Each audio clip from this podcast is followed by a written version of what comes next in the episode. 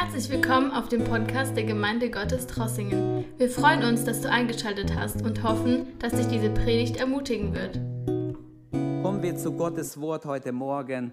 Vor 14 Tagen, weiß ich noch, habe ich gepredigt am Erntedank über Offenbarung 14. Bist du bereit, geerntet zu werden? Über die Ernte der Erde.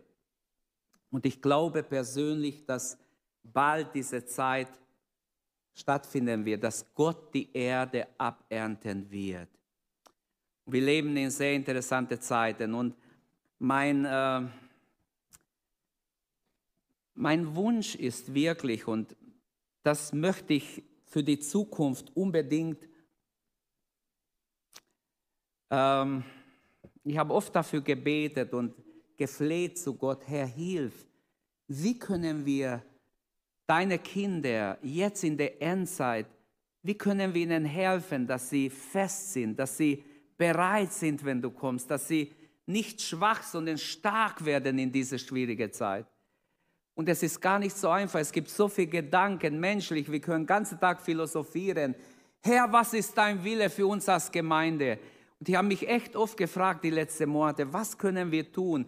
Wir haben auch in der Mitgliederversammlung darüber geredet im Juli, dass es wichtig ist, dass wir vorbeugende Maßnahmen treffen. Alles, was möglich ist, menschlich gesprochen, dass wir alles treffen, dass, dass wir so gut wie möglich vorbereitet sind für eventuelle Dinge. Aber nur Gott weiß, was kommt. Nur Gott weiß, was morgen ist, was nächster Monat ist.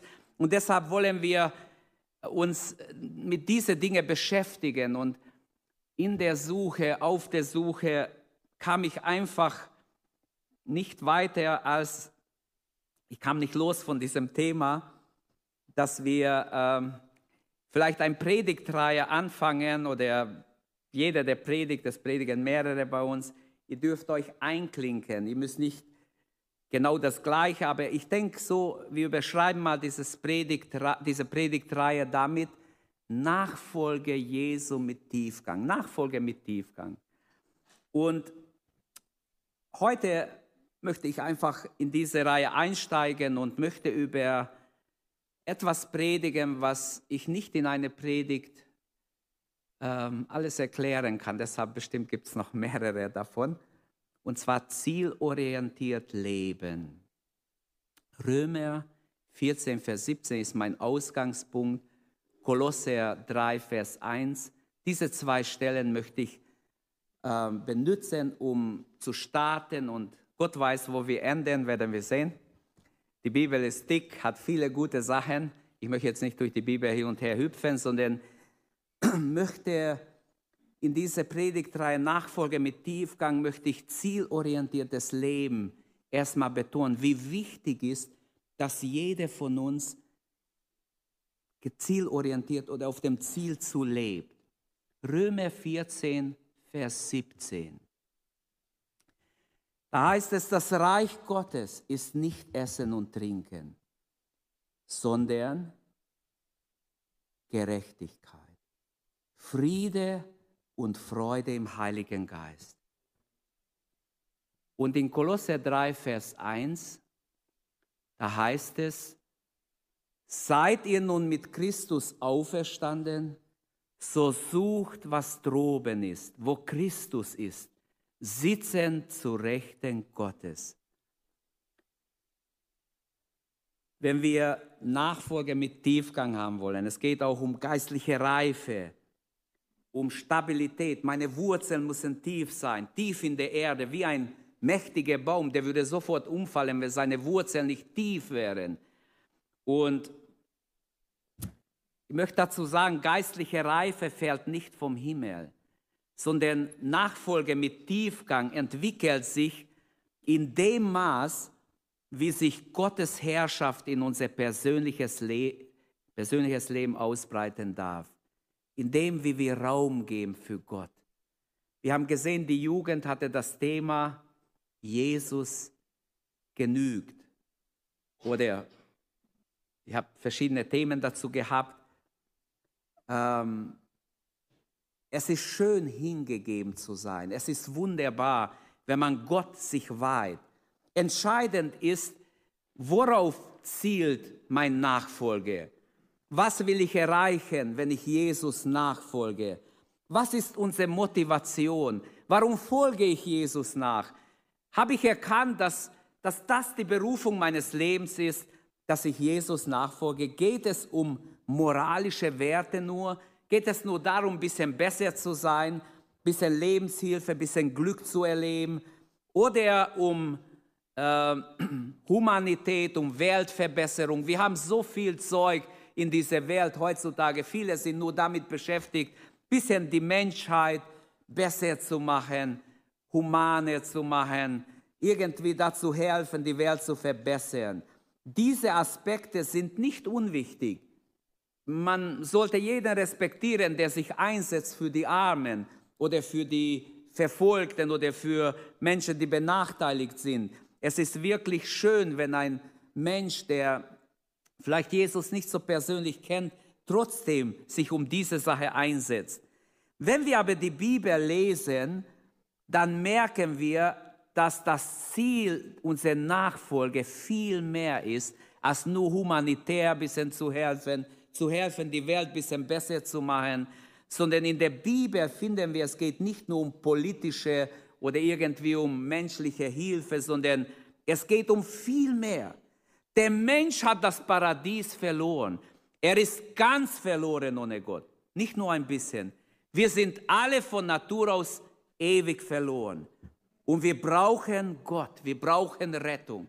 Wir brauchen das, was Jesus durch seinen Tod bewirkt hat. Wir brauchen seine Gerechtigkeit. Die Gottesgemeinschaft ist dahin für den natürlichen Menschen. Jeder Mensch wird geboren in Sünde, sagt die Bibel. Selbst ich bin fast in der Gemeinde geboren. Ich war immer dabei als Baby, schon haben meine Eltern erzählt. Aber trotzdem war ich schlecht im Herzen. Trotzdem war ich frech und unmöglich. Irgendwann habe ich selber gemerkt, dass ich so bin. und dass ich Jesus brauche, dass ich Rettung brauche. Halleluja. Wäre ein Gnade, dass Gott das gewirkt hat. Schon der Kirchenvater Augustinus hat gesagt, unser Herz ist unruhig in uns, bis es ruht in Gott. Der Mensch rennt hin und her. Es gibt so ein älteres Lied im Pfingstjubel, ich bin durch die Welt gegangen. Ich habe die Welt gesehen, schön groß, alles ist wunderbar. Und doch in, in sein Herz, sagt der Liederdichter, war ein Verlangen, das nirgends gestillt wurde. Erst bei Jesus hat er diesen Frieden gefunden. Und Salomo sagt, Gott hat im Herzen des Menschen ein Stück Ewigkeit hineingepflanzt. Er hat in uns ein Verlangen nach der Ewigkeit gesetzt. Dieses Leben vergeht so schnell und ist nicht alles. Nach diesem Leben kommt erst das Richtige. Aber auch schon dieses Leben dürfen wir Jesus erleben. Was gehört so ein zielorientiertes Leben? Ich habe an zwei Dinge gedacht. Die Zeit ist sehr vorangeschritten, deshalb schaue ich, dass ich da durchkomme, vielleicht mit zwei Punkten. Es gibt viel mehr, aber die zwei. Stimmt die Richtung deines Lebens, meines Lebens? Das ist die erste Frage. Stimmt unsere Richtung oder müssen wir vielleicht die Richtung ändern? Und die zweite, mein zweiter Hauptgedanke wird sein, lebe ich dem Himmel entgegen oder bin ich diesseits orientiert, irdisch gesinnt? Fangen wir mit dem ersten an. Ein zielorientiertes Leben ist für mich, so verstehe ich diese zwei Bibelstellen ähm, und auch viele andere, dass dazu gehört, dass die Richtung stimmen muss. Ich muss Richtung Himmel leben, ich muss zielorientiert leben. Die Nachfolge macht sich nicht an diese vergängliche Welt fest. Ich kann nicht an diese Welt gebunden sein. Wenn ich es bin, bin ich nicht zielorientiert auf Gott zu gerichtet. Und die Nachfolge Jesu, sagt der Apostel Petrus in 2. Petrus 1,4, zielt auf den Eingang ins ewige Reich unseres Herrn und Heilandes Jesus Christus. Und diese göttliche Realität über das Sichtbare und Machbare ist, ist ganz wichtig. Über sozialpolitische Engagement wird nicht reichen. All das ist schön und gut, aber wir sind zu etwas Höherem berufen. Das Reich Gottes ist nicht Essen und Trinken. Es ist viel mehr. Es ist Gerechtigkeit. Jesu Gerechtigkeit. Und dann Friede und Freude im Heiligen Geist. Das ist viel, viel mehr als nur menschlich, human sich einzusetzen für seine Mitmenschen. Mit Begeisterung bestätigt Petrus allen Nachfolgern in 1. Petrus ähm, 1, Vers 3, dass wir als Gotteskinder wiedergeboren sind zu einer lebendigen Hoffnung, zu einer unverwerklichen, unbefleckten und unverwerklichen Erbe, das aufbewahrt wird im Himmel. Halleluja. Wie wunderbar. Nicht irgendein Erbe, eine ganz besondere Erbe ist uns bereitet. Ja, wir erwarten einen neuen Himmel, eine neue Erde nach seiner Verheißung. Amen.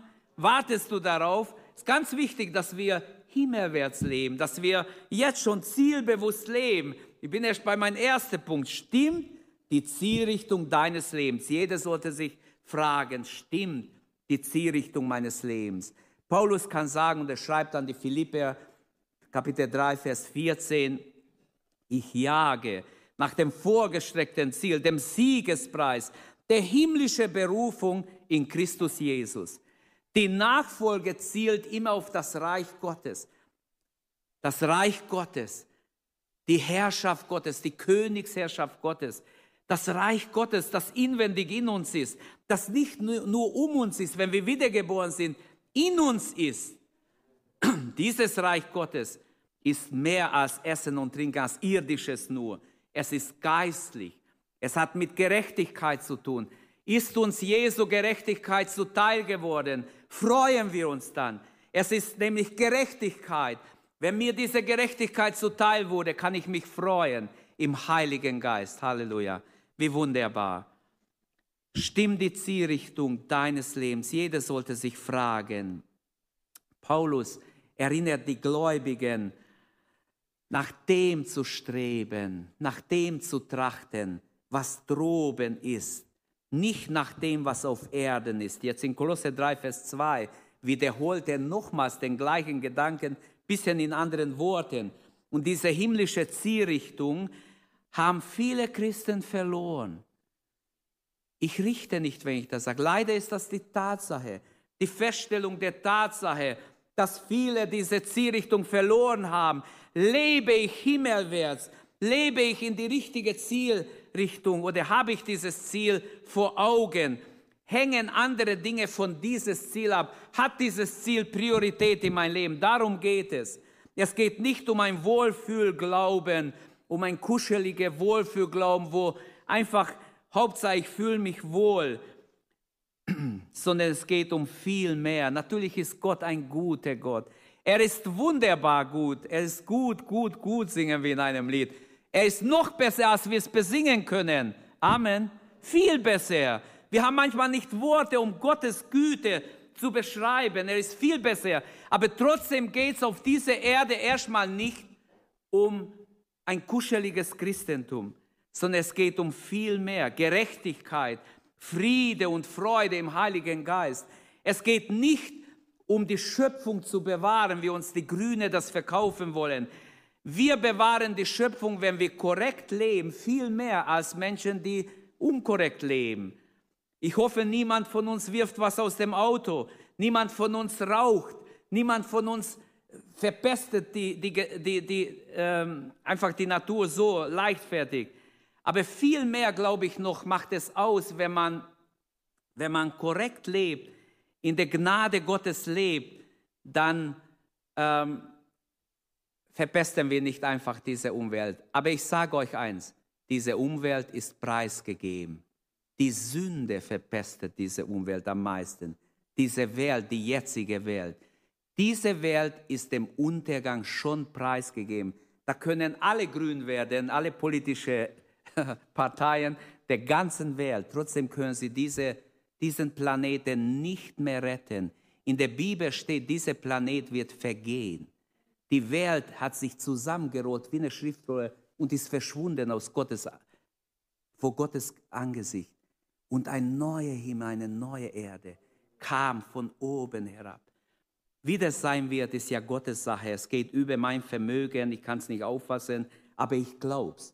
Ich glaube, dass auf Gottes Wort hin wird es geschehen und bald wird es geschehen. Alles ist im Übergangsphase. Wir sind dabei und deshalb fragen wir uns oft, wie soll ich die Zeit überhaupt verstehen? Der Glaube ist oft verflacht und man lebt nicht mehr zielbewusst. Ähm, und jeder sollte sich fragen, ich muss mich fragen, ihr alle müsst euch fragen, wir alle zusammen vor Gott, stimmt die Zielrichtung meines Lebens? Ähm, wenn, ich, wenn wir das eigentliche Ziel unserer Nachfolge ernst nehmen, dann leben wir Richtung Ewigkeit. Dann ist uns die Ewigkeit ganz wichtig. Wer die Ewigkeit vor den Augen verloren hat, sollte heute Morgen umkehren, Gott bitten um Vergebung und ganz neu sich ausrichten auf das, was Gott wichtig ist. Wenn wir das nicht tun, werden wir Opfer des Zeitgeistes und unsere himmlische Richtung werden wir verlieren. Ich las in einem Buch, als wir das Ziel aus der Auge verloren, verdoppelten wir unsere Geschwindigkeit. Da wird was beschrieben. Stell dir vor, du bist unterwegs, hast dich verirrt und dann beeilst du dich schnell und zappelst rum und statt stehen zu bleiben, ruhig zu werden, nachzudenken, so war es, als ich Kind war. Wir haben uns im Wald verloren. Ich weiß noch, wir haben Panik bekommen und fingen an zu rennen und haben geweint noch dazu und rannten um unser Leben. Wir haben Angst bekommen, weil wir merkten, wir finden nicht mehr raus. Und das ist noch viel schlimmer. Wir sind genau in die falsche Richtung, in das falsche Dorf sind wir raus. Wir wussten gar nicht, wo sind wir denn? Okay, ich kann mich erinnern als kleines Kind. Jesus hat uns Christen nicht dazu beauftragt, die hiesige Gesellschaft sozialpolitisch auf Hochglanz zu bringen. Klar sollen wir, was wir können, auch in der Gesellschaft Gutes bewirken. Und auch da denke ich, ist ganz wichtig, dass, dass wir korrekte Bürger sind, dass wir freundlich sind, dass wir Liebe zeigen zu allen Menschen. Aber Jesus hat gesagt, mein Reich ist nicht von dieser Welt. Alle haben gehofft, Jesus wird die Römer heimschicken. Aber er war nicht politisch engagiert, überhaupt nicht. Er war kein Zelot, er war nicht einer, der anfängt zu kämpfen, sondern er hat ganz andere Ziele gehabt. Er war auch kein Sozialreformer, wie ihn manche beschreiben. Ähm, er hat schon viele Namen bekommen, die ihm nicht gut stehen. Aber wir wissen, er kam, die Menschheit zu retten, dich und mich zu erlösen, uns zu retten aus unserem verlorenen Zustand, unsere Sünden wegzunehmen. Und deshalb ist es ganz wichtig, dass wir ganz neu unser Ziel vor Augen haben. Als man Jesus nach der Speisung der 5000, in Johannes 6 wird uns äh, gesagt, dass die Menschen unter sich geredet haben, das wäre unser König, das wäre der beste König. Guck mal her, der hat mit paar Brot, der hatte uns alle gespeist. Er hat 5000 Männer, Frauen und Kinder, also vielleicht 15 oder mehr tausend Menschen gespeist mit paar Brötchen und paar Fische. Das ist der beste König, den wollen wir haben. Sie haben unter sich geredet, machen wir ihn. Wir rufen ihn zum König aus. Der wird schon wissen, wie er sich durchsetzt. Als Jesus das mitbekam, sagt Johannes, entwich er zwischen ihnen in der Menge und ist einfach abgehauen. Er sagt seinen Jünger, fährt auf, den, auf die andere Seite. Sie waren am See Genezareth. Und er ist einfach weg. Niemand wusste genau, wo er ist. Er ist auf den Berg gegangen zu beten. Statt dass er da steht und geehrt wird, diese Ehre wollte er nicht haben. Und wir sind manchmal diesseits orientiert. Wir denken, wenn wir hier eine gute Position haben könnten, dann wären wir glücklich. Es ist total falsch. Das Reich Gottes ist nicht Essen und Trinken, ist nicht irdisch. Es ist überirdisch, es ist göttlich, es ist geistlich, es ist mehr als was wir hier auf Erden haben können. Es hat nichts mit Besitz zu tun, mit irdischer Besitz, es hat nicht mit Macht hier zu tun. Es hat ganz andere Charaktereigenschaften. Jesus wird einmal angesprochen, zwei Brüder streiten wegen ihr Erbe und sie zanken sich und einer geht zu Jesus und sagt, Herr, sprich Gerechtigkeit für mich. äh, entscheide du, äh, was richtig ist über unser Erbe. Und Jesus sagt ähm, in Lukas 12 steht es, Vers 14, ich bin nicht gesetzt über euer als Richter über Erbstreitigkeit. Ist nicht meine Aufgabe, mache ich nicht. Unser lieber Herr, den wir so lieb nennen, nett und freundlich wie er war, er sagt, nein, ist nicht meine Aufgabe, mache ich nicht. Er hat es abgelehnt. Es wäre ein Thema für sich. Aber der Sohn Gottes sah sich nicht genötigt, im heutigen Verständnis könnten wir auch sagen, er sah sich nicht genötigt, gesellschaft politisch aktiv zu werden. Er sah sich nicht genötigt. Ich glaube, jeder sollte in dem Bereich arbeiten, wo er berufen ist. Wenn jemand berufen ist, selbst in der Politik, den Glauben reinzubringen, von mir aus soll er es machen. Jesus sagt, er ist nicht dazu berufen. Jesus ist viel radikaler. Er verändert Strukturen, nicht Strukturen nur, nicht nur renovierte äußerlich, sondern die Herzen verändert er. Er will die Herzen verändern, die Einstellung der Menschen, die Grundeinstellung der Menschen will er ändern. Er macht das Leben nicht nur erträglicher, freundlicher, netter, sondern er ruft zu Umkehr. Er sagt, wenn ihr nicht umkehrt, kommt ihr genauso um wie diese Leute, von denen ihr denkt, dass sie böse waren. Der Turm ist auf sie gefallen. Lukas 13, genauso werdet ihr umkommen, wenn ihr nicht umkehrt. Und manchmal denken wir als Gläubige, das sind die Ungläubige. Wir müssen auch umkehren, Brüder und Schwestern. Jeder von uns sollte umkehren von jeder Hochmut, Stolz, Arroganz über andere. Du bist nicht besser wie andere, ich bin auch nicht besser. Einer achtet den anderen höher wie sich selbst. Amen. Höher wie sich selbst. Nicht sich selbst und dann alle anderen, sondern erst dein Bruder, achte ihn höher, deine Schwester wie dich selbst. Es gibt schon stolze Leute, auch unter Gotteskinder, die sich Gotteskinder nennen, aber denkt daran, ich warne euch, Stolz, in der in Sprüche steht, der Herr hasst einen stolzen Blick. Sagt mir ein anderer Vers, was Gott hasst. Schnell, wer kann mich zitieren? Ein anderer Vers, wer weiß es? kriegst ein schönes Geschenk. es gibt schon noch Dinge in der Bibel, die Gott hasst, aber so deutlich, einen stolzen Blick hasst der Herr. Damit stellt sich Gott gegen jedem, der stolz und arrogant und extravagant und eingebildet ist. Ist meine persönliche Sicht. Wir als Christen, es sollten lauter Demütige unter uns sein. Mit einer demütigen Haltung sollen wir in Gottes, ähm, in der Gemeinde des Herrn kommen. Es gibt keine politische Macht ähm, bei Jesus und da geht es um Umkehr, um Umkehr, um Hingabe. Es geht darum, dass wir uns beugen vor Gott, dass wir unsere Sünde einsehen. Wir sind unmöglich, wenn wir so Gott begegnen, ohne dass wir uns bekehren, muss er uns verdammen. Wir brauchen Jesu Gerechtigkeit. Das Reich Gottes ist mehr als Essen und Trinken. Du brauchst die Gerechtigkeit Jesu, sonst bist du ewig verloren. Jesus sagt über seine Sendung in Lukas 19, Vers 10, als er im Hause von, von wem war er? Von Zachäus. Da sagt er, des Menschensohn ist gekommen, zu suchen und zu retten, was verloren ist. Und er sagt über Zachäus, heute ist diesem Haus Heil widerfahren, weil er einsichtig war. woher oder wovon will uns Gott erretten? Von der ewigen Gottesferne, von der ewigen Trennung von Gott, von der ewigen Verdammnis. Die Bibel spricht sehr deutlich vom ewigen Verdammnis, von der Hölle sehr oft. Auch wir müssen darüber reden. Und wozu errettet er uns? Zu ewigem Leben, zu ewiger Gottesgemeinschaft ähm, im Himmel. Er will, dass wir bei ihm sind für immer und ewig. Stimmt die Zielrichtung deines Lebens, Bruder, Schwester, Freund? Stimmt die Zielrichtung? Lebst du schon dieses, diesem Ziel entgegen?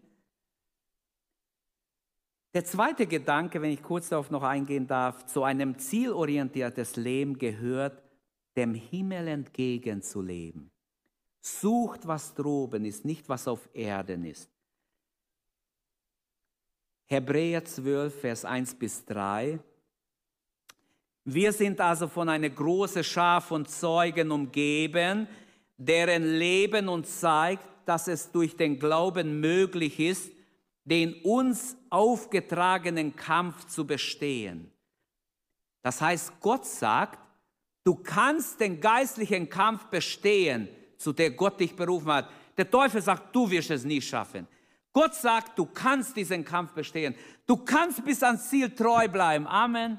Du kannst laufen bis zum Ziel, trotz deiner Fehler, trotz deiner Handicaps, trotz deiner Schwachheiten, die du hast. Laufen bis zum Ziel. Deshalb wollen wir wie Läufer bei einem Wettkampf mit aller Ausdauer dem Ziel entgegenlaufen. Wir wollen alles ablegen, was uns beim Laufen hindert, uns von der Sünde trennen, die uns so leicht gefangen nimmt. Wir sehen in unserem Alltag, genauso ist es, wie es hier steht. Der Apostel vergleicht in diesem Text die Nachfolge Jesu mit olympischen Disziplinen, die wir ja vor kurzem gehört haben in Japan. Ähm, ich habe da nicht so viel Ahnung, aber vielleicht manche verstehen es besser. Er benutzt hier das Wort Agonie, Kampf. Agonie ist Kampf. Jesus, das steht auch bei Jesu Kampf in Gethsemane, in Lukas Evangelium. Lukas berichtet von dieser Agonie, schmerzlicher Kampf. Äh, es geht um Leben und Tod, dass Jesus betete und Blutstropfen fielen von seinem Stirn. Das war Agonie, dieser schmerzliche Kampf.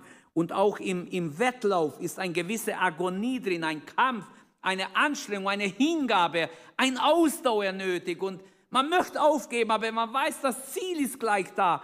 Wie soll ich jetzt vor dem Ziel aufgeben? Ich bleibe dran mit Gottes Hilfe, bleibe dran, gib nicht auf. Amen.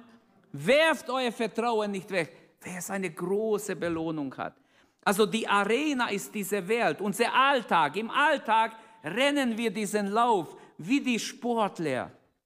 Aber unser Ziel ist der Himmel. Wir rennen nicht nur, damit wir bis zum Tag unseres Todes durchhalten. Uns geht es um, um unser ewiges Ziel. Es geht um den Himmel wie es Hebräer 12 dann ab Vers 22 sagt. Ihr seid gekommen zur Stadt des lebendigen Gottes. Diese Stadt ist das himmlische Jerusalem mit seinen vielen tausend Engeln. Ihr seid zu einer festlichen Versammlung gekommen, zur Gemeinde Gottes, der erstgeborenen Söhne und Töchter, deren Namen im Himmel aufgeschrieben sind. Ihr seid zu Gott gekommen, der allen Menschen, der alle Menschen richtet und zu den seligen Geister, den Menschen, die den Willen Gottes getan haben und schon vollendet sind und so weiter. Ich lese jetzt nicht weiter, aber wir sind gekommen zu einer geistlichen Gemeinde. Das Reich Gottes ist etwas Geistliches. Ein Ungläubiger, ein nicht wiedergeborener sieht es gar nicht. Wo ist hier Reich Gottes? Ich sehe nichts. Von was reden Sie denn? Wo ist Reich Gottes? Das Reich Gottes ist da ist da. Nur der Wiedergeborene merkt, ist da, ist in mir. Jesus sagt zuerst, das Reich Gottes ist nahe gekommen. Nachher sagt er, das Reich Gottes ist mitten unter euch. Nachher sagt er, das Reich Gottes ist in euch, seinen Jüngern, weil sie wiedergeboren waren. Wir sind unterwegs zur himmlischen Stadt, sagt diese Stelle in Hebräer 12, ab Vers 22, zum himmlischen Jerusalem. Unser Lauf, unsere Lebensrichtung steht im Prinzip dem Weltgeist entgegen, dem Zeitgeist entgegen. Deshalb werden gläubige Gäste und Fremdlinge, nur Menschen, die auf der Durchreise sind, genannt. Sie sind nicht von hier. Migranten Gottes in anderen Worten, die unterwegs sind zu ewigen Herrlichkeit. Der Kampf zwischen der Welt und dem Reich Gottes ist spannungsgeladen. Da ist immer wieder eine Spannung da. Und diese Spannung löst sich nicht, bis wir, entweder bis wir beim Herrn sind durch den Tod, wenn wir im Herrn sterben, oder bis wir entrückt sind. Also die große Frage ist, sind wir dem Himmel entgegengerichtet? Ich höre hier auf. Ich habe noch viele gute Gedanken gemacht. Aber ich denke, wir hören hier auf und wir predigen hier weiter. Wenn ich nächstes Mal dran bin, im Blick nach oben leben, im Blick auf den Himmel leben. Es hat keinen Sinn, wenn ich jetzt nur mich schnell beeile. Es ist zu kostbar, Gottes Wort, dass wir uns nur schnell, schnell beeilen.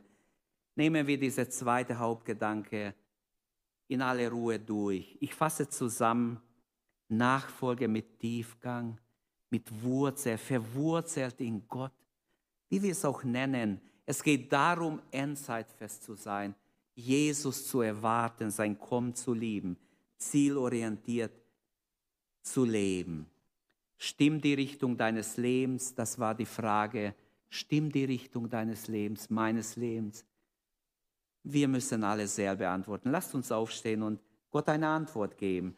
Liebe beten wir nach der Gebetswoche noch zusammen, als dass ich predige bis zum letzten Moment. Stimmt die Richtung deines Lebens. Die Nachfolge macht sich nicht an diese Welt fest, habe ich gesagt. Der Nachfolger muss schauen, dass er auf den Himmel konzentriert ist und nicht auf irdische Dinge. Und Satan will uns immer an irdische Dinge festbinden, mit vergänglichen Dingen. Du rennst, du hast keine Zeit, zum Gebet zu kommen, ob es Montag, Dienstag, Mittwoch, Donnerstag ist, weil immer ist was zu tun. Man kann ja immer was tun. Die Nachfolge oder echte Nachfolge bindet sich nicht an irdische, vergängliche Dinge, sondern ist abhängig vom Himmel, von Gott, ist himmlisch orientiert. Und Paulus ruft uns zu, sucht, was droben ist, wo Gott ist, nicht nach dem, was auf Erden ist.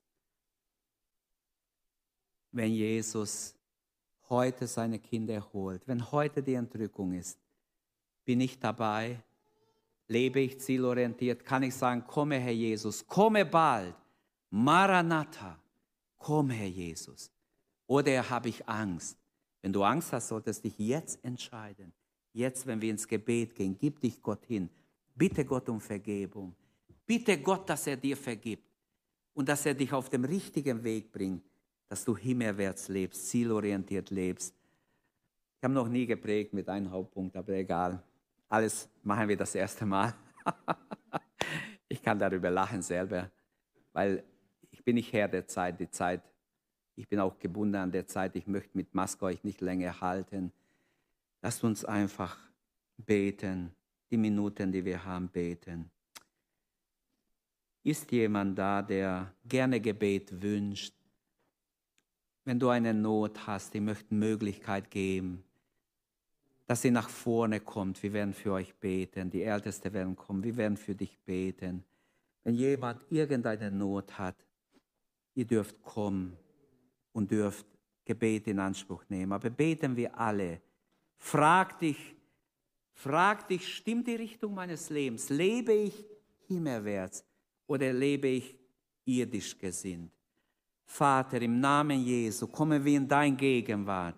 Herr, wir wissen, dass du uns berufen hast zum ewigen Leben. Du hast uns gerufen mit einem heiligen Ruf. Wir dürften deine Stimme hören. Herr, wir wussten, du meinst uns, du hast uns gerufen in deine Nachfolge. Hier sind wir, Herr, und wir bitten um Gnade auf Grundlage deines Wortes, Herr. Bitten wir um Gnade und Vergebung, wenn die Zielrichtung nicht stimmt. Vergib, Herr.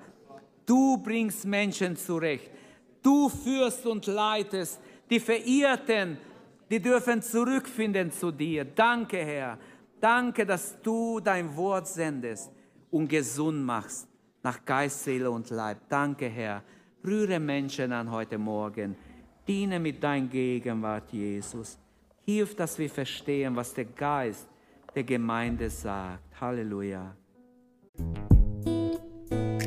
Danke, dass du unsere Predigt angehört hast. Wenn dich die Botschaft angesprochen hat, dann teile sie gerne mit deinen Freunden und Bekannten, dass auch sie diese Predigt hören können. Wir wünschen dir Gottes Segen.